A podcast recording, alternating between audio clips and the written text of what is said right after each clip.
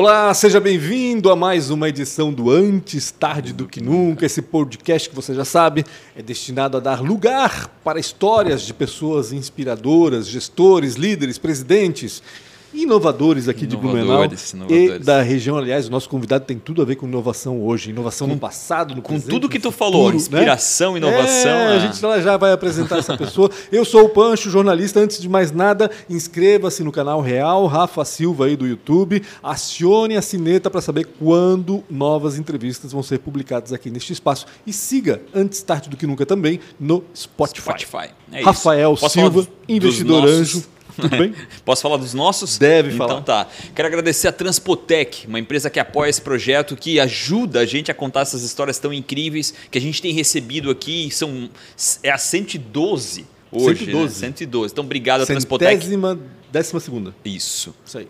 Então, obrigado à Transpotec né, por ajudar a gente a, a, a, apoiar esse tipo de projeto, que não só esse, né, eles apoiam o Fundação Fritz Miller com o projeto Pescar, também o Zoológico. São uma empresa que dá muito orgulho para o Blumenau, então obrigado do fundo do meu coração.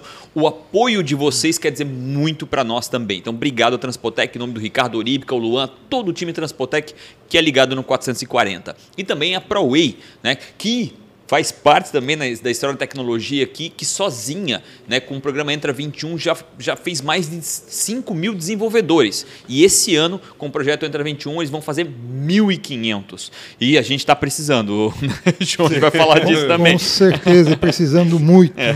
Obrigado a ProWay, obrigado ao Sérgio, ao Guilherme, a Nayara, todo o time PowerWay por apoiar esse projeto incrível. E agora, acho que dia 8, a gente vai estar junto em Florianópolis lançando esse programa estadual ah, que legal. Né, do Entra 21. Então, obrigado. Não tem só o Entra 21, então se você que está querendo ir para a área de tecnologia ou algumas áreas, entra no proway.com.br, que eu acho que vai fazer muito sentido para você que está querendo, é, tem muita oportunidade no mercado, não vai lá, corre lá e se inscreve, que eu acho que faz muito sentido. Obrigado ao ProWay.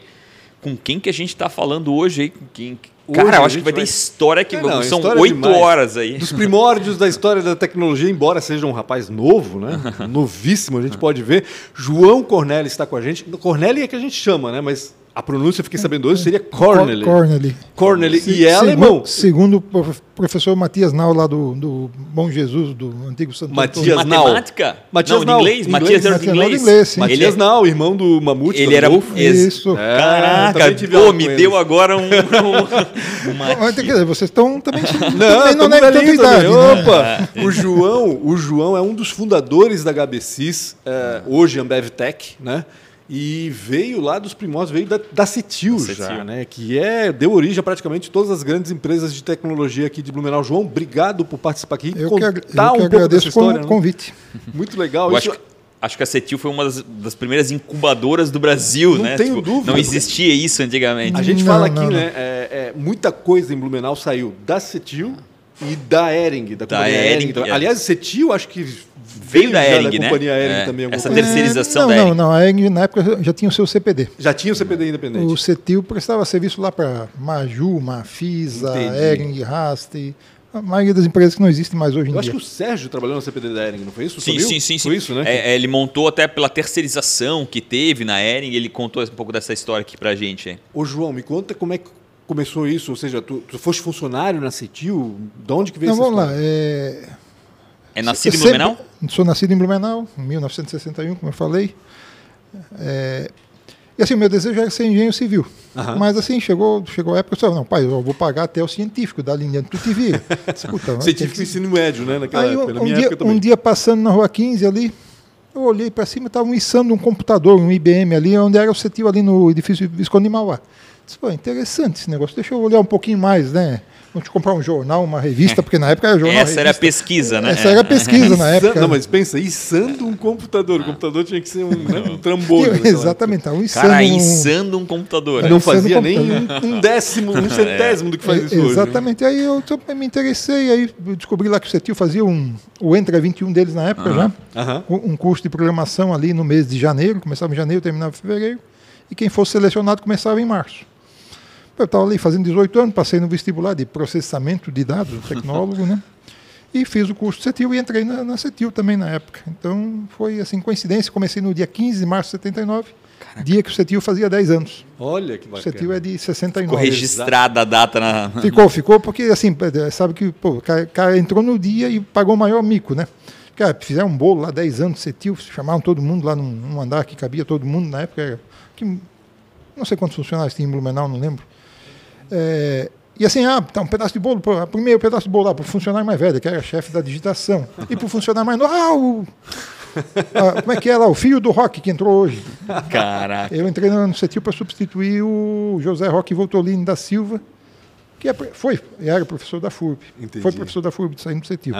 Então, assim, pa- paguei o mico logo no, no primeiro Virou o dia. filho do rock. Virou o filho do Rock ali no primeiro dia e todo mundo já conheceu. Então, e assim, eu precisava, precisava dessa interação porque eu, eu não, não comecei como programador. Pois é, isso que eu ia perguntar. Como é Eu, que foi eu comecei como trajetória? preparador de dados. Preparador de quê? De dados. Certo. Que, que é isso? É, Eu ia perguntar o que, que é isso. é, é a ligação entre a equipe de desenvolvimento e o CPD.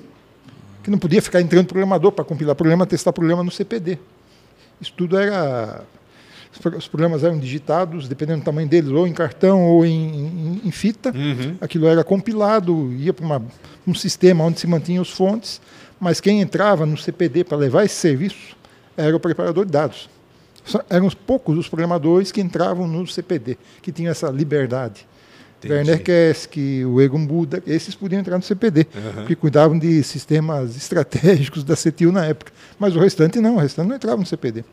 Então, assim, isso me ajudou bastante, porque eu ap- aprendi a operar um mainframe, entendi muito de como funcionava um computador, um mainframe daquele na época, Uhum. e eu, foi, foi uma história, mas isso em questão de um ano e pouco, entrei para a programação, quer dizer, entrou um, Entendi. entrou um filho do João Luiz e, e vamos, vamos para frente. Né? Foi E essa história de não poder entrar tinha a ver com as informações que ele não poderia saber, mais ou menos É, isso. tinha, tinha, tinha, porque assim, ta- tava lá aquelas impressoras grandonas, formulário de 132 colunas, emitindo folha de pagamento, emitindo extrato de conta Seria o corrente. LGPD antigo. É, mais ou menos o LGPD antigo, né? Porque Faz sentido. pô, cá podia se debruçar em cima de uma impressora e tá Sim, vendo coisa que não exatamente. deveria ver, né? Exatamente. Então, é, foi o LGPD antigo, a- além do que, assim, tinha toda essa, essa coisa. Imagina ficar um entra e sai de programador, de Faz gente dentro do sentido. CPD, né? E programava em quê naquela época? COBOL. Cobol, né? COBOL. Caramba. É, COBOL. Quando eu comecei, eu disse, ah, o COBOL vai durar mais uns seis meses. Passaram-se 40 e poucos anos e o COBOL está ali E tá ainda aí, exatamente isso que eu ia dizer. firme e forte ainda. Que loucura. Lógico, numa outra acepção, num outro, num outro mundo, mas a essência, os, A coman- mesma, né? os, os comandos continuam os mesmos. Né? João, quanto tempo ficaste no CETIL? 12 anos e meio. 12 É, anos e ne- meio. nesse período aí eu fiquei em Blumenau até calma, 82. No final de 82 eu fui trabalhar numa filial do CETIL, em Bento Gonçalves. Uhum. Poxa, em Bento Sul. Gonçalves. Em Bento Gonçalves. Depois eu alinhei a cerveja com vinho. né? Linda aquela cidade. É, é, assim, na, na época ali era assim, Era barro. Ah, assim, o que, que se conhecia de Bento? A Móveis Tudesquini e Vinícola Aurora. Né, Miolo, Valduga, isso aí não, não, não se existia como nome, né? Sim. Não eram ah, vinícolas ainda, eram famílias normalmente associadas da Vinícola Aurora. É, Era uma cooperativa, é uma cooperativa ainda. Então trabalhei lá durante, eh, durante três, quatro, quase quatro anos. Então, eu, assim, eu cheguei lá, eh, aqui em Blumenau eu aprendi o quê? Aprendi muita coisa, mas aprendi a trabalhar com prefeitura. Uhum. E fui para lá com esse desafio de implantar prefeituras lá. Me- Então eu cheguei lá, lá também tinha sido feito um Entra 21, tinha sido o mesmo curso que nos moldes de Blumenau. Foram lá selecionados três, quatro rapazes que- que entraram e eu, vamos lá, eu dei o acabamento para eles, eram estagiários. E a gente começou lá, entrei lá quando tinha seis prefeituras mal e mal implantadas, saí de lá com mais de 80 prefeituras implantadas. Olha, que bacana. Isso naquela época, né, do, Imagina. do Betchão, não tinha nada, não tinha nada online, nada, era tudo, Tudo no, tinha no papel. que fazer, Ah, voltar. sim, eu, eu conheci bastante o Rio Grande do Sul, né? Eu- é uma coisa que eu sempre gostei de fazer, e eu acho que é importante fazer, aqui fica a dica para essa nova geração, é ir no cliente, é saber o que está acontecendo lá, como é que, como é que a coisa hoje tá funciona. tudo muito fácil, faz Sentir o virtualmente, cheiro, né? faz reunião pelo É, internet. então, exato. assim, tu ia lá nos departamentos de. É assim, emissão de carnê de IPTU, basicamente. Então, tu ia Uhum. lá, como é, que, mas como é que funciona, como é que é. Para entender, lógico, quando, quando tu vai em uma, duas, três, tu acaba pegando a dinâmica do negócio. Mas, assim, o contato com o cliente era bem, bem próximo. E bem próximo implicava, ok, em viagem, né? Ah, vamos lá no cliente, né? Uhum. Eu me lembro, eu ia, ia lá para São Lourenço do Sul, lá na, na beira da Lagoa dos Patos, e levar os carnês de IPTU. Tá- tá- Sei lá o que, que tinha no carro da prefeitura, estragou, eles precisavam do, do carnê. Mas tem história para tudo que é jeito. Tem uma prefeitura aqui que chegou lá com uma. literalmente com uma mala de dinheiro para pagar a emissão dos carnês. Eles estavam em, estavam em inadimplência. do céu, amado. Vieram com uma mala de dinheiro vivo para pagar e ficaram lá esperando durante três, quatro dias para emitir os carnês do ano, para levar os carnês e Imagina a emissão Caraca. disso. Cara, tinha, tem, tem bastante, tinha bastante história. em quanto tempo essa implementação de 70 e poucas eh, Em quatro prefeituras? anos. Quatro anos, né? Anos não, não, fui so- não, não fui sozinho, né? Sim, Nós sim. co- coordenava uma equipe, só que cada prefeitura é uma prefeitura. Né? Uhum. Cada uma tem o seu cálculo, as suas regras. Então eu tinha que trabalhar muito em cima disso. É bacana Ah, foi isso. bacana. Ele, é, é, o João fala que, que a Cetil fazia o seu Entra 21, né? Provavelmente porque também não tinha esse tipo de profissional, né? Tinha Não- que treinar ele, né? Eu não sei de Ele quando que é o existia, curso né? da FUB, mas enfim, não, não- acho que eles pegavam a gurizada e pensavam assim, vamos ver se ele tem aptidão para isso, se ele sabe de alguma Sim, tem, tem. Né? E tem pessoal com aptidão para tudo, né? É. Tem um pessoal que só programava, tem. Não, não- existia o conceito de suporte na época. O Uhum. suporte era tudo, né? Tinha que, assim, a gente tinha que fazer bem feito. Mas era Tinha que fazer entregue. bem feito e, e botar a rodar. Então, assim, eu no, no começo ali, eu não tinha. Não tirava férias em janeiro, fevereiro, para a época de emitir os carnês. Eu passava lá, os, principalmente os finais de semana, eu aproveitava para para imprimir os carnês, ficava Tava lá, tudo quietinho. ficava lá olhando para ver se estava tudo saindo certinho, né? Porque E foi sozinho lá ou já era casado e foi com a família? não, não, eu fui, eu fui sozinho, Sozinho. eu conheci minha esposa de lá, minha esposa é de lá. Ah, é legal. Aí isso em oit- é, 86 voltei para Blumenau, 87 a gente casou, levei para cá. Ela ainda fala que ela é de Bento Gonçalves. Tá, Sam, tu já está 35 anos aqui em Blumenau, tu já é blumenauense, né? E como é que é casar com uma gaúcha? Tá tudo certo? É, não, mas é que eu digo, o pessoal da Serra é diferente dos gaúchos. né? É? O pessoal da Serra é o gringo, lá eu tá descendente de italiano, né? Então eu fiz a verdade. mistureba, né? E, é, descendente Porto Alegre é uma coisa, o Rio Grande do Sul é outra. outra. Que nem a Argentina. Buenos Aires é uma coisa, a Argentina e, é outra e, a, completamente e a Serra ali, diferente. na- naquela época, tinha muita concorrência assim, entre Caxias e Bento, né? Hoje isso não existe mais, que nem antigamente tinha Blumenau e Joinville Todo também. é, todo mundo integrado. Não tem mais, João? Eu, Não, a hoje gente em é dia uma não, rixa não, aqui contra não, Joinville. quando, quando, quando- quando eu cheguei lá, tinha uma rixa bastante grande. então, mas hoje em dia não, não tem mais isso, né? Ô, João, e, e- e sair da Cetil para abrir o negócio, foi isso que aconteceu, né? Assim, em, em- em- em razão, sim. Mas assim, a gente já tinha exemplos de, coisa, de eh, coisas bem-sucedidas. A WK é um exemplo disso. Uhum. né? A WK começou em 82, foi o final de 82, começo de 83. Também então- saindo do Cetil. Também saiu de Cetil, o Werner. Na realidade era WK e WK. Isso pouca gente lembra, né? Que era WKI? WK. Era Werner Kesk e Walter Koch. Olha só. O Walter Koch ele entrou no Cetil em 80, 81, também como nesse mesmo esquema. Aham. E por motivações acabou virando, virou sócio do Werner lá no começo. Mas acho que essa sociedade não. é, Aí não lembro, tá? Eu teria que falar com o Werner para Claro. lembrar. Vamos Aliás, chama tem que chamar o É, vamos Werner. chamar isso ele que aqui, o É, que chamar o Werner. é, História também essa de tem- WKWK, vou perguntar pra ele. WK ao o João falou que é uma WKWK. É, não, assim, ele vai dizer, mas então, durou pouco tempo, tá? Acho que com o tempo lá o, o Walter saiu e ficou o Werner. Mas o que, que te deu o estalo de sair para abrir o seu próprio negócio? Tinha campo, tinha mercado, era isso? Tinha mercado, tinha campo, né? tinha, a gente tinha conhecimento. E o CETIL naquela época já não tinha mais aquela. Isso é até meio chato falar, mas não tinha aquele carisma de quando tu entrou com, lá em 69. Não eram mais os fundadores, né? Sim. Os fundadores estavam meio afastados do negócio, principalmente o Ingo e o Décio. Uhum. Então, sei lá, é aquela, aquela Não coisa tinha que mais o fogo, né? A não empresa tinha mais não. o fogo, exatamente. Tinha, faltava alguma coisa ali. E assim, tu, ah, olhando, você pô, esse negócio de micro, coisa e tal. E o CETIL poderia ser assim, a SAP do, aqui do, do, do hemisfério sul. É, total, não foi total. porque perdeu esse time de. Sei lá se foi perder o time, não Eu digo acreditou. que perdeu a fome, sabe? Porque quando a gente perdeu- tem fome, a gente corre atrás, né? É, perdeu a fome, perdeu ser. a chance de, de profissionalizar. Então, sei lá. É, aí talvez a entrevistar o Marcos Groyd, que ainda é filho do Ingo, ele pode- talvez Hum. E- possa contar um pouco E dessa também não história. tem o certo e errado, né? O modelo dela Sim, entendeu não, certeza, É, é. É, é que nem a gente fala, o exemplo clássico, a Kodak, né? Kodak, Aham. pô, ela inventou a máquina digital, mas não acreditou, não, vamos continuar vendendo filme e, e Ela no fez deu. a arma que, que levou o tiro, né? Então, assim, po- poderia dizer, ah, no- bem, bem rapidamente, a CETIL não acreditou na, na, na informática, nos, que nos tinha. microcomputadores. né? Entendi. Entendi. Apesar de ter, ter criado uma empresa chamada CETIL Micro, coisa e tal, mas podia ter investido muito mais. Uhum. Podia ter realmente feito coisas, mas aí ficou, ah, ainda já com os micros andando, eh, eu sei que foi feito lá, tinha um projeto de IBM, que era desenvolver um sistema de, dessa, de, de, de prefeituras para o mainframe. Uhum. Não, não deu com os burros na água. Né? Naquela época devia ter investido para fazer uma, uma coisa já para a chamada microinformática da Sim, época. sim, com certeza. Coisa, Mas que, o Werner, coisa e- que o Werner estava fazendo na época. né? Que saiu antes. E, e o que que te fez sair para empreender? Qual foi a oportunidade que tu enxergou? O como é que nasce a HBC? Nasce dessa vontade. Assim, na, na realidade, a HBC foi procurada por um, por um italiano lá de Chapecó que tinha um sistema que atendia a revenda de bebidas. Uhum. E assim, ele que ia. É, é, que ano? Ele atendia isso em 82, 80, 82. final de 81, começo de 82 ali. Ele queria atender mais um, um 82? Não, 90. 90, 90 91. Tá. É. Já HBCs. Exatamente, uhum. 90 91. Ele queria atender o Brasil, e o, e o Cetil tinha uma estrutura lá do, do, do, com as filiais em todo o Sudeste aqui, então, então tinha uma, uma estrutura boa, porque pô, naquela época tinha 3 mil revendas de bebidas no Brasil. Caraca. Né? Só lembrar, Blumenau tinha revenda Brahma, Verdade. Gaspar tinha revenda Brahma, Indaial, Timbó Sim. tinha revenda Brahma. Então, assim, tinha revenda eh, revenda falou de bebida. aqui, então, uhum. sobre a bebida. E, e, tinha revenda de bebida em tudo que é canto, né? E assim, se viu essa O Cetil não, não, não quis fazer o um negócio com ele. Uhum. Ele pegou e ele, ele, teve contato com o Humberto, né? O Humberto foi a, a pessoa que entendeu o negócio, sócio, né? coisa e tal. Uhum. Humberto entendeu isso.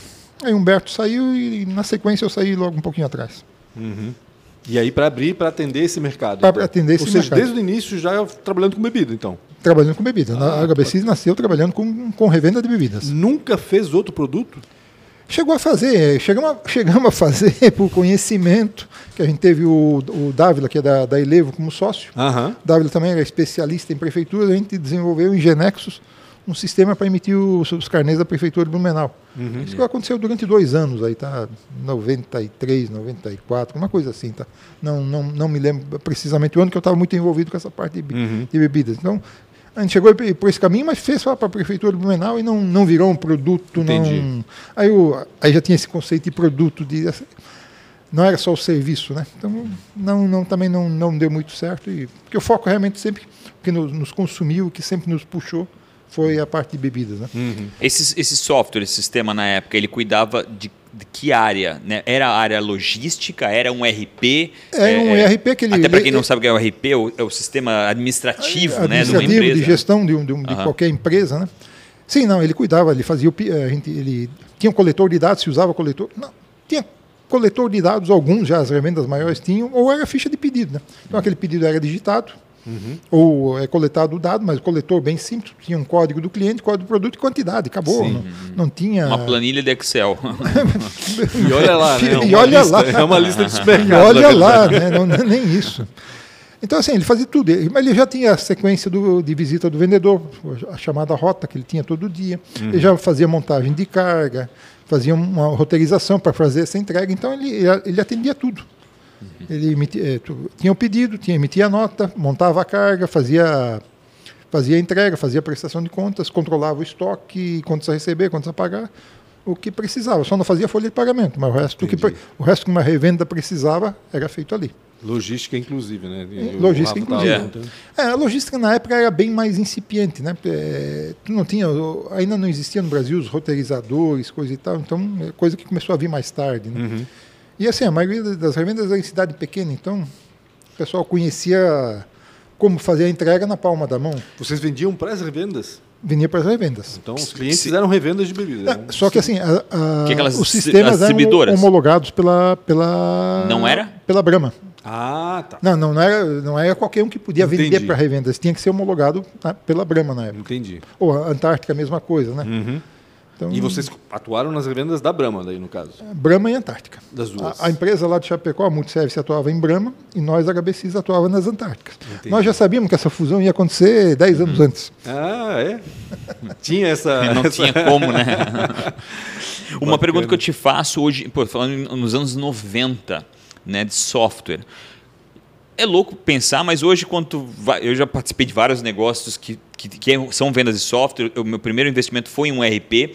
Existe uma dificuldade as pessoas às vezes adquirirem. Eu estou falando não, isso nos anos 2000 já, tá? Como é era, que era isso não antigamente? Era, não era um negócio palpável, não era uma coisa que tu tocava. Era, assim, assim, na época ainda tinha uma caixinha, um disquete. Uhum. Ah, tá, mas pô, isso aqui custava 7 mil dólares. Como é que, Como é que se vendia Como é que se isso? Vendia, né? Vendia, a, simpli, vendia a simplificação, a, a, a, agilidade do processo. Né? Porque a coisa, pô, vamos lá, vamos lá, vamos, vou tomar um pouquinho. Uhum. Até ter sistemas, como é que fazia o caminhão para entregar bebida? O caminhão saía carregado, ia passando nos bares, restaurantes e vendendo aquilo que ele tinha em cima. Ah. Aí, dependendo aonde que ele chegasse, ah. ele já não tinha já mais não produto. Tinha mais uhum. Assim, meu pai tinha, eh, eu, eu, eu comecei ali, meu pai tinha um barzinho ali na rua Angelo Dias. Uhum. Então eu, eu nasci ali, tá? Eram secos e molhados que virou um bar. Então eu, eu sabia, eu sabia como é que vinha o caminhão, pô. Ah, eu preciso de, sei lá, 10 caixas de Coca-Cola. Não tinha Coca-Cola, mais 10 caixas. Dependendo do momento que o caminhão chegasse. Meu pai falava se ele tinha que comprar uma dia... bebida para pegar outra bebida. Se tu não pegasse a cerveja, tinha que pegar um Guaraná. Ah, tinha, tinha, né? tinha. Já tinha os combos também, mas aquilo não era tão, tão assim... É, Forte. Assim, é, o principal que ele mais vendia, assim, o que mais vendia era Coca-Cola, Guaraná Antártica e cerveja Brahma, né? Uhum. Isso eram os... Se pudesse vender só esses três produtos, era o carro-chefe da época, uhum. né? Então isso vendia bastante. É bacana porque hoje, hoje a gente faz software pensando no problema a ser resolvido, né? Lá naquela época não era exatamente um problema, era só um sistema que era. Não, mas assim, tinha, tinha não um era tão eficiente. Tinha, tinha esse problema assim, né? de, de, da, da, ineficiência, né? O caminhão saía, chegava lá, carregava, voltava com um monte de coisa carregada, uhum. cheia, e deixava de atender cliente. Então, com o advento de sistema, de fazer anotar o pedido, fazer a entrega no dia seguinte, tu conseguiu montar. Tu, então tu saía com o caminhão para entregar aquilo que estava em cima do caminhão. Otimizava Teoricamente tu saía né? com o caminhão cheio e voltava com ele vazio. Exato. Salvo alguma devolução, alguma... Uhum. Mas era difícil. Uhum. A coisa era muito baseada na confiança, então a coisa foi. Mas eu digo que é, é, nem sempre o empresário percebe que aquilo pode ser desenvolvido de forma melhor. E por é. isso ele não encara aquilo como não, problema. Mas, é isso que eu quero mas, dizer. Né? Mas tinha um argumento de venda. É uma mudança muito, de paradigma. Tinha um né? argumento de venda muito forte que com a pronta entrega tinha muito roubo, uhum. muito desvio de produto. Sim. E com a pré-venda, teoricamente, isso acabou, tá? Lógico, o ser humano é criativo, eles foram achando Sempre maneiras de, um jeito, né? de dar, uma, dar uma desviada de produto, mas mas já, era mais dificultava. É, era mais dificultado. Claro, sim. muito mais difícil. Bem mais difícil. Provavelmente o motorista tinha que conferir tudo que tinha lá, enfim, acho que tinha toda é, uma. Sim, tinha, tinha toda uma. Mas é. assim, foi, foi, foi uma época bastante intensa também ali de, de implantar. Na realidade, existia um sistema antigo. Já, é, naquela época já era um sistema antigo que existia. A HBC foi e fez um sistema novo também. Uhum. Sistema novo esse que é o que tá, ainda roda na Ambev Tech hoje, uhum. roda na Ambev ainda, boa parte dele, a emissão da nota, coisa e tal, ainda acontece uhum. nesse sistema feito em COBOL. Caraca. Caramba! Estamos falando isso de 91, 92 lá. 92 estamos falando de 40 anos, 30 anos, né? Mas ele deve estar tá bem diferente do que era. Ou seja, deve ser um, um sistema novo, mas cara, sempre né? foi sendo feito é, mas, mas, base naquele... Sim, mas a rotina que está escrita claro. lá em Cobol é a mesma. O front-end é que muda, né? O, a, a é, sim, exatamente, o front-end. Hoje em dia não tem os coletores de dados, são os smartphones. Sim que faz uma, uma, série de outras coletas, além de, de, de tirar pedido. Né? Uhum, uhum. Uma série de outras informações de e, estoque. De, e tu fala do Entra 21 do, da Cetil, né? Que Sim. tinha um outro nome. E como é que foi isso para vocês, né? Porque, eh, cara, a gente fala sobre dificuldades sobre dev, né? Desenvolvedores, desde sempre. Né? Como é que foi? Porque tinham que treinar, né? Até hoje, quando tu vai nas escolas, eu fiz algumas palestras nas escolas, as pessoas nem sabem que existe né, esse, ah, eu posso ser um desenvolvedor de software, né? Se tu uhum. for em escolas, raramente tu vai, vai, vai ouvir esse título, né? Exatamente. Como é que isso foi para vocês nos começos? Vocês tinham Entra 21 de vocês também? Isso já era desenvolvido? No, no, nós é, tivemos na KBC, acho que durante dois anos, uhum. um, antes do Entra 21, tivemos uhum. o, nosso, o nosso programa de formação lá. Uhum. Que a gente formava a gente também, pra, e assim, tem gente que está até hoje lá ainda. que participou que veio, dessa que jornada. Participou dessa jornada, sim. Que assim, é, essa, essa coisa de mão de obra hoje está muito intenso, mas ela sempre existiu. Uhum. Cresceu muito rápido a HBCs, João? Cresceu muito rápido. Estava até lembrando. Nós estávamos lá com acho que 25, 30 funcionários. Aí tinha um dilema lá, o David, lá precisamos comprar uma central telefônica. Tem uma de 60 e uma de 90 ramais. Acho que vamos comprar de 60, que é mais barato, porque para a gente chegar em 60 vai levar tempo. Aí eu, eu, eu, eu, e o Humberto olhamos para ele e disse, compra de 90. Não deu um ano, a de 90 já estava pequeno. Já estava então, assim, foi, é, foi um crescimento muito rápido. Então, isso fez com que a gente tivesse que correr muito atrás, tivesse que estudar né, de, de como é que manter esse povo, como é que manter uma estrutura. E assim, a partir de 96, atendendo diretamente aí a, a Brahma. Uhum. Né, porque a Brahma, depois, a partir de 2000, a Ambev. Então, assim, foi uma escola, né? A gente aprendeu muito com eles. Assim, eu sempre digo, pô, tu quer um Brasil que funciona, entrega a chave do Brasil para o pessoal Jorge Ambev, Paulo. o pessoal da Ambev deixa eles tocar Pega da Pucicupira, o Jorge Paulo eles o Brasil que eles vão resolver o problema, né? Porque assim, é, a mentalidade é, é, forte. Tem uma coisa que rodava muito tempo lá, é curiosidade. Eles tinham a coisa do 1110. 1000% de inovação, de criatividade, uhum. 100% de disponibilidade e 10% de redução de custo fixo. Que o mil de inovação, a inovação te traz é, novos problemas, novos claro. custos, uhum. por isso tu tem que ter a disponibilidade de continuar atendendo o mercado, tu não pode parar. Uhum. Isso é um orgulho que a gente tinha na HBC. Assim, a operação jamais parou de. Ah, deixou de emitir nota. Uhum. Nem, a gente ouve histórias de pessoal que implanta SAP fica três, quatro meses, um, meses sem, sem emitir nota porque não, não vai. E o 10%, aquele 10% famoso de cortar custo fixo, é que nem cortar unha, né? Cortar, cortar unha, cortar grama. E assim, e essa mentalidade continua, tá? Eles continuam inovando, continuam é, tendo com a meta de buscar a disponibilidade 100%, seja de sistemas, de produtos, eles Sim, para eles é pecado mortal alguém não conseguir o produto deles. Tá? Uhum. E cortar o custo fixo, né? Sim. Agora eu ouvi falar que não está mais em 10%, está em 15%. Como é que foi esse choque para vocês? Né? É, é, essa entrada deles, o, o, ah, o Ercílio, né? O Ercílio que falou sobre a viagem que eles mandaram todos os, os, os distribuidores para Miami e lá conversou com todos os distribuidores. Falando sobre principalmente a, a, a, a, Ambev, né? Quando ela fez essa, essa fusão lá. Como é que foi esse choque para vocês, assim, de...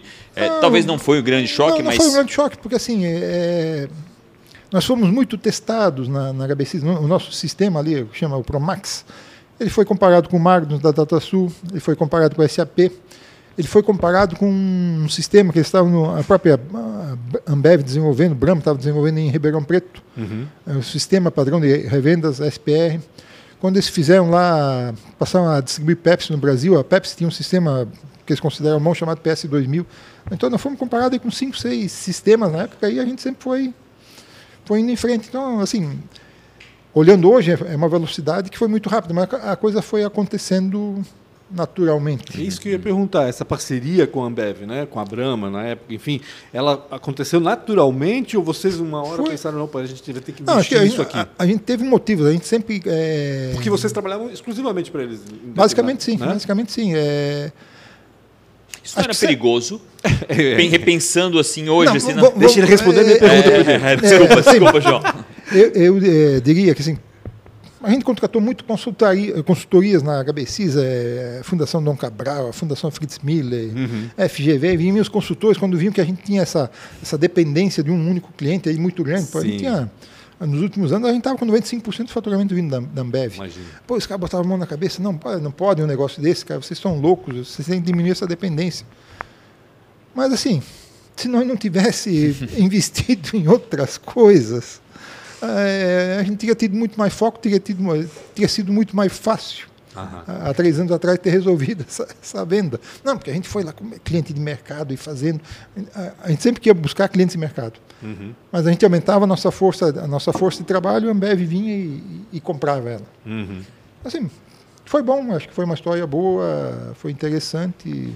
Foi bom para os dois lados, no fim das foi, contas. Foi boa, né? boa para os dois lados, exatamente. E foi uma parceria constante, né? Não exatamente. houve altos e baixos, assim, graves. Ah, não, ela, foi, assim. ela sempre foi crescendo. Uhum. Eu acho que uma coisa que a gente tinha na, na, na HBC, uma coisa a resiliência, né? Aquela coisa de, pô, tu leva pancada, mas tu dá uma respirada fundo, Sim. dá uma ajeitada e, não, vamos, vamos encarar esse negócio e vamos, vamos em frente, porque a gente nunca deixou de entregar nada, tá? Uhum. Nada, nada, nada. Assim, a gente ouve assim, o pessoal desiste do projeto, a empresa abandona. Não, nunca fizemos nada disso. Então, assim, a gente sempre foi, apanhava, mas vamos em frente. Eu acho que eu e o Humberto nós tínhamos essa coisa. Não, não, não vamos deixar a coisa pela metade. Não. Ou, ou faz ou não faz. Né? Até para o pessoal ter, ter uma ideia, uma curiosidade minha, quantos funcionários é, tinha HBCs no momento da migração? Ali, assim? em 2019, a gente está próximo de 600. 600? Tem a comunidade já em Maringá, em Campinas, né? Uhum. Sorocaba, coisa que a Ambev Tech São manteve. quantas unidades fora de Blumenau? Era Campinas, Sorocaba e Maringá já. Uhum. Mas isso foi coisa nos últimos anos, foi coisa de 2017, 2018 Entendi. aí. Mas justamente porque que a gente fez isso? Na busca de diversificar, ficar mais próximo do cliente e, e, e buscar mão de obra, né? Uhum. Aqui, que realmente em Blumenau a gente sentia que estava estava se esgotando o negócio. Apesar de entre a 21, então Sim. a gente já tentou fugir é, da, da, de Blumenau. Entendi. Maringá é um centro.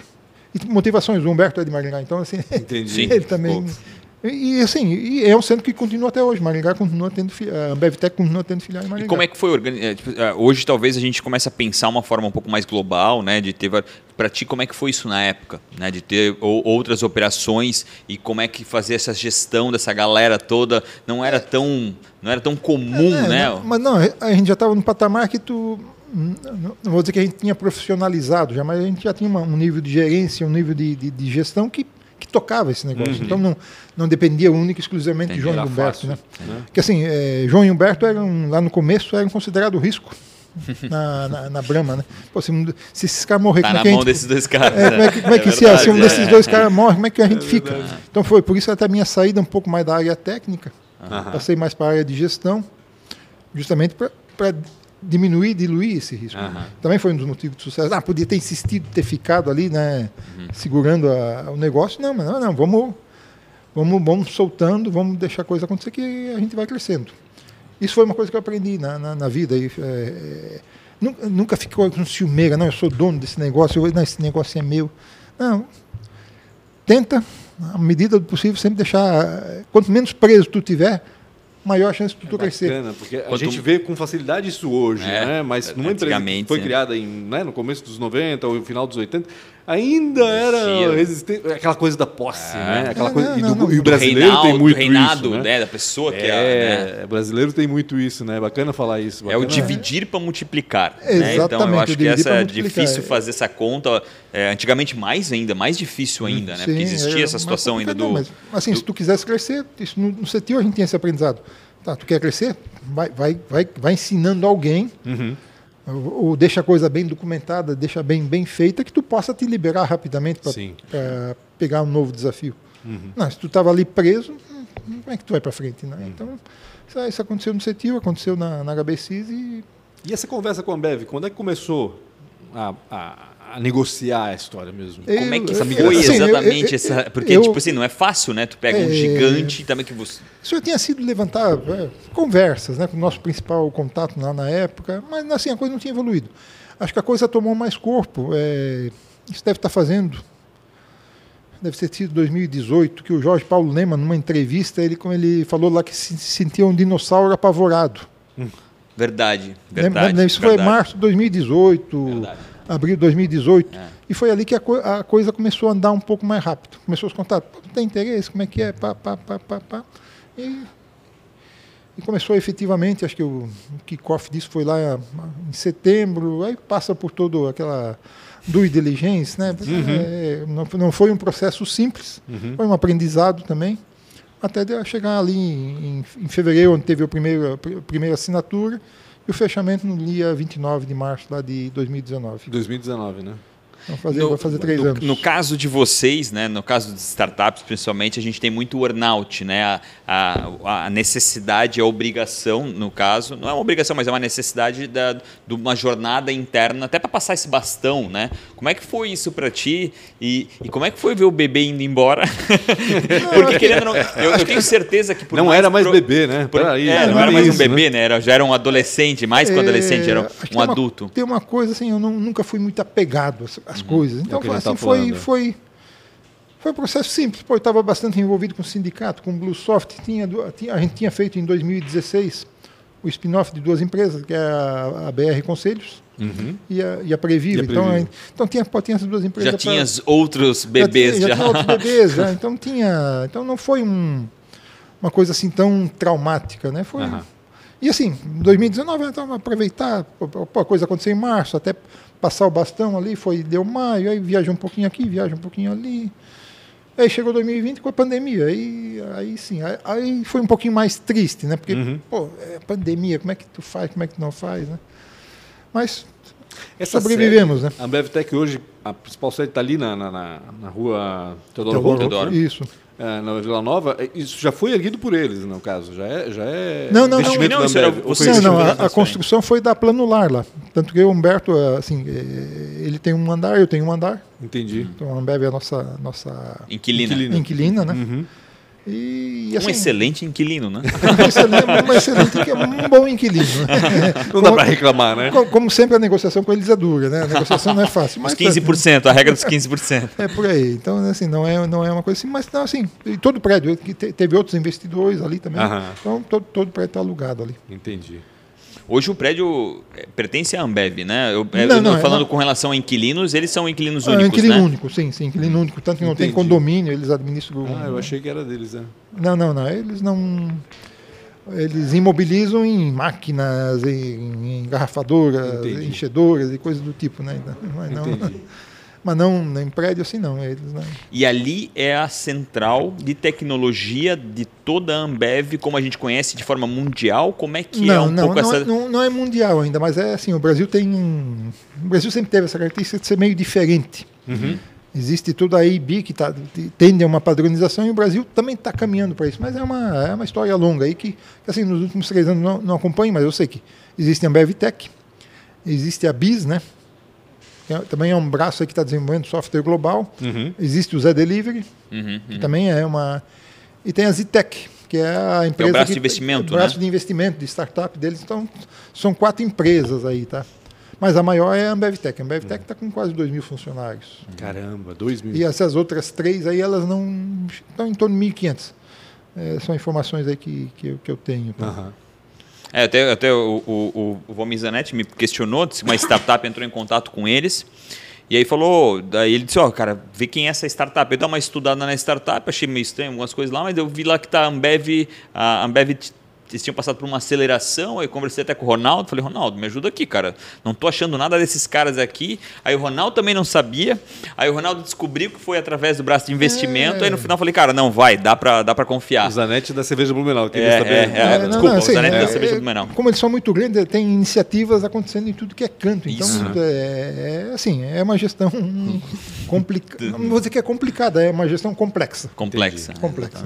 O depois foi fácil, né, João? Porque tu já tinhas essas spin-off ali, como a Previ Viva e a outra, enfim, foi, é, foi natural também migrar dali para de, se dedicar integralmente a essas outras é, empresas? Não, assim, eu não, não cheguei, meio, nem, nem eu, nem o Humberto, não, não nos dedicamos. Porque assim, a gente sempre, a nossa, o nosso foco sempre foi HBCs, tinha essas aí, uhum. e, e, essas tinha pessoas tocando. Entendi. E assim, tá, então, teve bastante aprendizado nessas coisas aí também, porque é, são mundos diferentes da, da decisão Ambev, né? Uhum uma decisão Ambev tu tomava, não, não, tinha contrato assinado, não tinha nada, tu já estava desenvolvendo, já estava fazendo piloto, aí tu ia ver de faturar, de fazer o contrato, fazer a Sim. proposta. E, e, e, nesse mundo a coisa é um pouquinho diferente. Né? Sim. A Previva, principalmente, os principais clientes são Unimedes. Uhum. A tomada de decisão... A Previva nas faz Unim... o que exatamente, até para o pessoal saber? Quem? A, a Previva, Previva, faz... É um software de medicina preventiva. Entendi. É, faz a gestão de, de medicina preventiva. O que é essa medicina preventiva? É, vamos pegar um exemplo tu seleciona, vamos pegar um exemplo nosso aqui, de homens, né? Homens na faixa de 45 anos, 50 anos, que nunca fizeram uma consulta com um urologista. Uhum. Exame de próstata. Um exame de próstata. Então tu seleciona, porque gente, existem estatísticas, né? ah, X% dos homens vão desenvolver câncer de próstata. Uhum. Então tu faz essa seleção de quem não está sendo acompanhado, tu seleciona eles, tu busca eles e, e traz pra eles para prevenir, né? Tá, prevenir, na prevenção. Exatamente. A prevenção, assim, eu sempre digo, a prevenção é muito de cada pessoa, né? Uhum. Se cada, uma, cada pessoa quer Certo. Cuidar da sua saúde tem, tem que trabalhar, de, tem que uhum. pensar de forma preventiva, né? Uhum. Não quando doer, correr atrás, porque às vezes quando dói, correr atrás é tarde. Né? Geralmente é tarde. É. Geralmente é tarde, exatamente. E o gênero masculino não tem muito esse cuidado, não, né? Não, não, mas assim, é sabido, né? É. Eu tive, tá? Eu tive porque eu já tive, eu, eu fui precoce nisso aí. Que né? bom. Uhum. É, com 50 anos eu já tirei a próstata fora. Cara. Então, é, eu tenho que fazer esse exame ainda. Graças à prevenção ali, aí a gente conseguiu e, e resolver. em frente. A Previva veio já disso, ou seja, estava percebendo não, que é, a. Não, não, a Previva, vamos lá então. Que a prevenção ia ser necessária. Nessa coisa da gente querer não só depender de Ambev, teve uma época em 2007, 2008, a gente fez um outsourcing do, do sistema de gestão da Unimed Blumenau, uhum. que era o mesmo sistema usado no Alto Vale, a Unimed Rio do Sul, uhum. e a Unimed Litoral, que é Itajaí. Então a gente trouxe esse sistema para dentro, trouxe os profissionais que trabalhavam na, na Unimed Blumenau e um dos itens do backlog lá era, era esse modo, eles chamavam de modo de medicina preventiva. Uhum. Na, na época não entendemos, mas isso aqui pode ser um produto. Uhum. que a nossa ideia era desenvolver um, um novo software de gestão para operador de saúde e coisa e tal. E a gente começou com esse de medicina preventiva. Uhum. E fomos, fomos em frente ali. A Unimed Blumenau foi a nossa primeira cliente. A Litoral nunca chegou a ser, e Rio do Sul foi, aí deixou de ser, agora voltou a ser. Até para quem não conhece, acha que a Unimed é um todo, não, né? Ela, é cada não, cada Unimed. A, a, a única é. coisa é que elas são cooperativas e tem o Pinheirinho como, como, como logo. Como padrão ah, é. brasileiro. Né? É, são bem é, só também. Eu lembro até quando deu problema na Unimed de São Paulo, né? todo uhum. mundo estava pensando, meu Deus, que é Unimed, Unimed. Não, a Unimed de São Paulo é, é uma coisa, a Unimed de Menal é outra, é bem outra, são, é outra coisa, não tem nada. É difícil são cooperativas diferentes, né? né? É difícil, o pessoal não entende, né? A marca é a mesma, né? A marca marca é mesmo. É isso, marca, a, a, marca, o marketing é o mesmo, mas aí a. Lógico, todas são cooperativas de saúde, mas. Uhum. Aí tem, tem sim, aí a história é longa também, né? Tem os intercâmbios entre elas, que tu pode, tu estando fora do Blumenau, tu é atendido em qualquer lugar do Brasil. Mas tem os intercâmbios, aí tem a história. Como é que é o dia a dia de um cara que vendeu a empresa para uma grande companhia e que está na sombra, como dizia meu avô. Sacanagem, né, João? Mas como é que é o dia a dia? É é? Amarrou o burro na sombra, né? ah, é, assim, já cheguei nos 60, eu já estou aposentado, eu fiz quando eu fiz 35 anos de trabalho, me aposentei, então já estou uhum. aposentado, agora vai fazer oito anos já. Caramba! aposentado pelo INSS. Mas acho que é muito tranquilo, tá? Acho que porque tu vês, tu é um cara muito ativo, né? A gente fala do software, tu é o tempo todo é, e assim de forma bem ativa mesmo, né? Exatamente. E eu acho que isso é importante também, mas Não, tem, tem algumas iniciativas tuas, né? Não com relação a spin-off, que geralmente spin-off é, tem um cuidado de alguém lá. Como é que. Porque, pô, hoje 60 anos é o, é o antigo 40, né? Sim, sim, é, sim. É, é, tem, tem, muito, tem muita coisa para fazer. Não, é assim.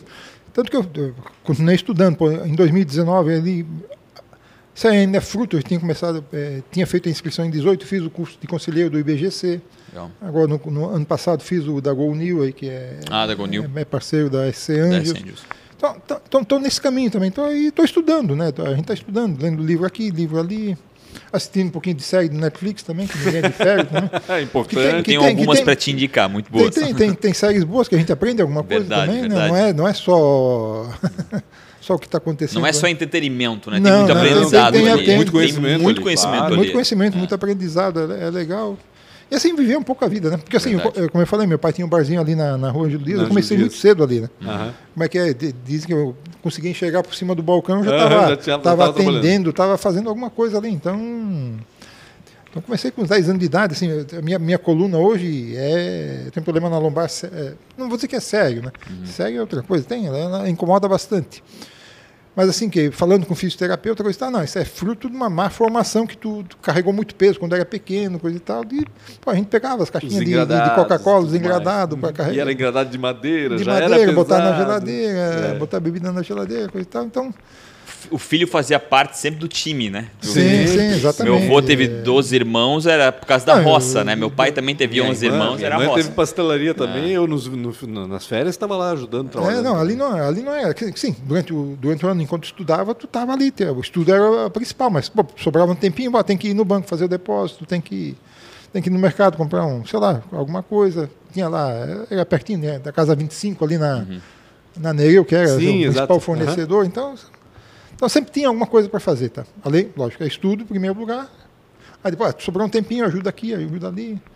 Eu vou, eu, vou, eu vou aproveitar que tu está aqui, até porque eu acho que é uma bandeira nossa, tua também. A gente está sofrendo uma dificuldade absurda, né? E tu fala um pouco disso ali um pouco antes, é, com relação à mão de obra, né? A gente é, pouco se fala ainda, eu acho que sobre isso. Para mim foi uma bandeira muito grande dentro, dentro da, da, da Bluesoft, é, como é que tu avalia isso? Tu acha que a gente tem futuro? Porque quanto mais eu olho, menos eu vejo às vezes iniciativas. Claro, a gente tem a ProWake para mim, né? É, é, é, é, um, é, um grande, é, um, é um grande líder com relação a isso, mas eu, eu sinto cada vez mais dificuldade de, com relação a, a esse olhar eu, das empresas. Eu, eu vou voltar lá no ano de 78, no último ano lá do terceiro científico. Uma turma de 50, tinha dois que iam trabalhar com tecnologia. Uhum. Dois. Então, assim, é, nesse mundo que se vivia ali, é, vai ser administrador, médico, dentista. Então, não, a, acho que a TI nunca foi uma coisa glamurosa, né? Sim. ser programador. Uhum. E até os anos 90, a gente falava do nerd no sentido pejorativo. Sim. Hoje é que é incrível ser nerd, é, né? Mas antigamente era. E, e, assim, ainda o pessoal. Acho que ainda. Não vou dizer que é preconceito, mas sei lá, acho que. É, lógico que isso está mudando agora. Uhum. A gente vê pela procura. Pô, eu sei que é, ali no, logo no começo, em 2019, a HBC que lançou o programa Padawan lá. O Padawan. Pô, 211, foram 211 contratados, né? Caraca. Mas teve mais de 5 mil inscritos, então uhum. tem uma procura. Lógico, tem. É, é você fala, o Brasil está ali com. Agora está com 11 milhões e meio de desempregados. Uhum. A TI não precisa de 11 milhões e meio, a TI precisa de 500 mil. Ah. Pô, a gente não consegue mobilizar, fazer. Mas sei lá, isso é uma coisa que ainda a informação chega. O pessoal acha que é muito difícil.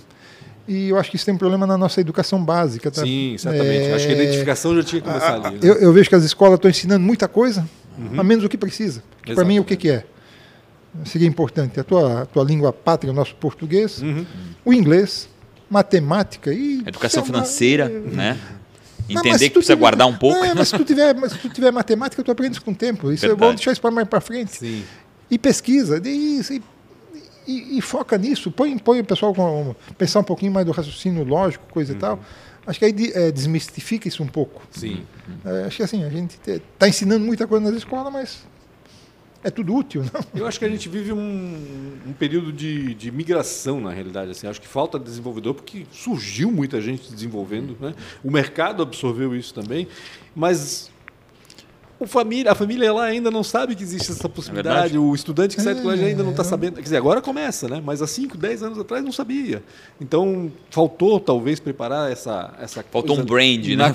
Na, na sociedade como um todo. Né? Exatamente, né? faltou, faltou essa, essa preparação. Ah, não, porque ser engenheiro é bacana. É, porque era engenheiro, ser médico, advogado, programador. Coisa, mas o né? que é ser é. programador? Mas dependendo hoje programador é, sai ganhando mais que um engenheiro formado. Então. Exato. Então. Não, e, hoje, e, assim, e, e, estuda muito, né, não é que estuda muito menos, mas é muito mais rápido né, essa, essa, essa virada de chave. Exatamente. E assim, tu precisa estar num, num curso superior para ser programador? Hum. Não, não precisa. Não né? É, é. Isso uma vez falando com o professor Everaldo, assim, é, o Ministério da Educação ainda amarra muito isso, isso é tudo muito demorado é para mudar um currículo, é, tirar uma matéria, né, é, é muito difícil. Uhum. E assim, o negócio, pô, quantas linguagens de programação existem hoje? Mais de, mais de 100. Sim. As, tá, lógico que as mais usadas são 20, mas mesmo assim são 20. Uhum. Antigamente era COBOL e, e Clipper, Java e era pouca coisa, mas não, hoje tem tem, como é que é? tem, tem uma linguagem de programação adequada a cada problema de negócio. Exato. Então, como é, como é que tu faz, né? É, assim, é, é, delicado, mas acho que assim. Tem luz no fim do túnel. Tem, tem, tem, tem, tem luz, porque assim, pô, pô, a gente tem gente, tem, tem, tem programas que nem o Entra 21 e, e outras é, iniciativas aí. Eu acho que é um período que, que tá tem, que tem. Só que talvez não atenda na velocidade que se precisa, porque a coisa é. Mesmo porque eu... cada vez mais a gente vê, por exemplo, a gente trabalhando para para empresas de fora, né? para empresas assim, ganhando é, em euro é, e dólar. É, Pô, isso atrai muita gente. Né? Eu conversei com o Henrique esses dias, estava no, uhum, Henrique tá no, tá Canadá. Canadá. É, assim, é, fala, pô, o pessoal que ganha, um programador júnior ganha 5 mil dólares canadenses lá. A loucura, Imagina. a loucura. Caramba. Então, assim, é. Quer dizer, é, não sei se por sorte ou por azar, é, é, o pessoal aí no Brasil estuda pouco inglês. Uhum. Como Sim. eu falei, não é uma coisa nativa. Verdade. E aí, deveria ser. Né? E deveria ser. Quer dizer, se, quer se dizer, fosse, quer dizer, se, fosse nativo, momento... se, se, fosse nativo, se a situação seria pior. A gente ainda, agradece né? que não. Pode que ser, não. É, pode ser, pode ser. Então, João, é... eu vou ter que cortar porque eu tenho que fazer quatro perguntinhas. A gente está indo para o final agora. Vamos lá. É, qual foi a maior dificuldade ou uma péssima escolha? Acho que uma péssima escolha, assim, a dificuldade foi assim de de não eh, de, de, tanto acreditar nesses consultores que te vinham. não, você tem que ter outra diversidade, diversificar, fazer outras coisas. É que eles é que... trabalham com então, geral, então, né? então, geral, então, né? então, talvez então, quem está fora da curva. Então nem, assim. nem sempre dá para dizer que assim, pô, não, tu tem um único, ter um único cliente é, é, ruim. Não, depende, tem que analisar. E é uma máxima que é usada em todos os cursos. Né? É, exatamente. Então não, não assim, depende não... só de um cliente. É. E a HBC foi lá, não, eu vou depender só da América. não quero saber. Exatamente. eu vou vender para eles. A, a, não, a gente não chegou a fazer isso, mas. Uhum. Porque tu tem uma inversão, né? Tu tem essa dependência no caso, só que a empresa também tem uma dependência. Lógico. E aí no então, fim ela é obrigada a te comprar. Tipo, e aí foi ferrou. Né? É, não, é. foi bom. Então, assim. Claro que é uma, uma situação de é, eficiência, vocês eram bons naquilo, né? Foram Exatamente. comparados com outros.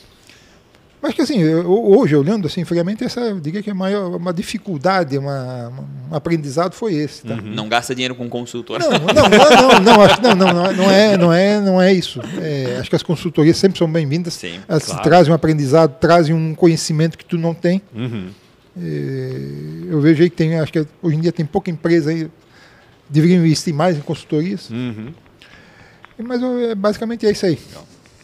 Se fosse empreender em algo totalmente, não vem falar em software aqui, em algo totalmente diferente, o que, que o João faria? Uh, teria que pesquisar bastante. Mas, assim, e a pesquisa? O que, que é a pesquisa? Mas não né? tem uma, uma paixãozinha aí meio escondida, um uh, hobby, alguma coisa? Um setor não, aí, vinho. Não, não, exatamente, eu ia falar de, de, de vinho, assim, pô, é, o meu avô lá na Alemanha cuidava de parreiras. Uhum. Eu aqui, quando fui, fui lá para Bento Gonçalves. É verdade. Na primeira semana que eu tive lá, a convite do gerente lá na época, eu, a gente foi toda semana, durante cinco dias, para Caxias do Sul fazer um curso de degustação de vinho, apre, uhum. aprender a degustar vinho. É. Eu, pô, eu vi aquele Vale dos Vinhedos crescendo, aquele Vale dos Vinhedos. Sim. Ah, hoje em dia está lá bonitinho, asfaltado. Sim. Mas aquilo lá é uma estrada de chão cheio de. Ou era lama ou era pó. É. Então, assim, o vinho tem, tem muita coisa. Vinho, café, é, tem essas coisas aí que tem. Gastronomia, tu acha que é um, um setor bacana? acho que é bem, bem de consumo, isso sempre tem, acho que é. sempre tem espaço, tá? Uhum. Mas eu não, não me aventurei por isso ainda, porque gosto assim, eu acho que pô, Blumenau deu um, deu um salto bastante muito, grande. Blumenau teve. Tinha, Blumenau tinha decanter. É. Sim. Pô, agora tem ali a Lavinoteca, Gran Vinhos, e tá, tá cheio não de gente. Não só na, no vinho, em gastronomia também. Em gastronomia, acho que uma coisa foi tá. puxando a outra, na realidade. Foi, exatamente. É. Foi muito bacana, a gente evoluiu bastante nisso. Mas ainda não descobri qual é a bala de prata aí para fazer alguma Mas vai, coisa. Tá, tá, tá, de olho, tá pensando em. É, sim, nunca diga nunca, né? É. Mas vamos, vamos, daqui o João, dono de um vinhedo lá em cima. É. Ia ser legal, tá? Convida a gente, tá? Convida a gente para ir lá conhecer. É. O...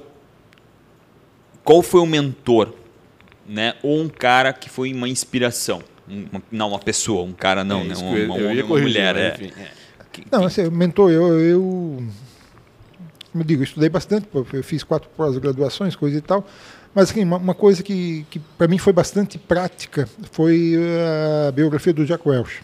Ah, o Jack Welch. É, assim, ele, eu li dois, três livros dele, assim, ele para aquele momento, para aquela época, foi uma foi fonte bom, de, foi uma fonte de inspiração, foi, não vou dizer que foi um guru, Hum. Mas foi uma fonte de inspiração bastante interessante. Tá? Importante tá? naquele bastante momento. importante, sim. Bacana. Olha, um dos caras eleitos aí no mundo, né, um grande administrador de. Sim, é, talvez o modelo de, é. modelo de negócio dele para os dias de hoje, com esse uhum. mundo de startups, coisa e tal, é diferente, mas, claro. mas para aquela época, para o momento ali, acho que foi. Encaixou bem.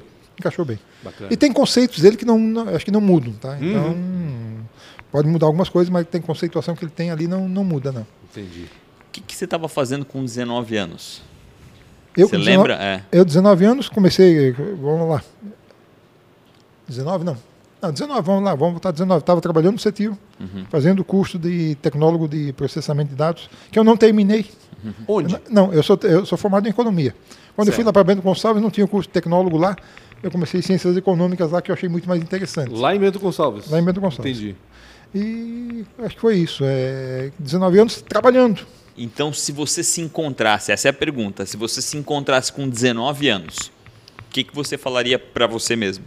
Ah, cara, acho que é foco, determinação, estudar e, e vou em frente. Né? É, exatamente. Não tem nada para ser retocado, pra, nenhum caminho a ser desviado no que aconteceu. Acho que. Ah, como diz a gente, tem bastante tempo hoje, né? Quer dizer, o tempo uh, acontece muito rápido. Verdade. Tudo acontece muito rápido. Então, se tu errar, tu tem chance de começar de novo. Uhum. Antigamente as coisas também caminhavam rápidas, mas eu acho que hoje em dia caminha mais rápido. Mais então, rápido. antigamente, o, o, se tu errasse, o tempo de tu te recuperar era, era maior. Exato. E hoje em dia eu acho que eu entendo que o tempo é menor. Eu acho então, que antigamente quando a gente fracassava ou não dava certo em alguma coisa, tu carregavas é isso. É um estigma, né? É, ficava, tu carregava dentro de ti. Todo, e hoje em dia não, hoje em dia esquece tudo isso, sabe? É, é mais dinâmica a coisa, eu é, acho. Assim, a percepção do ser humano hoje é mais dinâmica. Ah, os indicadores para startup, para qualquer negócio, não, a gente fala startup, mas indicador para qualquer negócio, pô, são tantos que tu vê, pô, esse negócio não vai dar certo e tu já desiste. Antigamente era mais difícil. Uhum.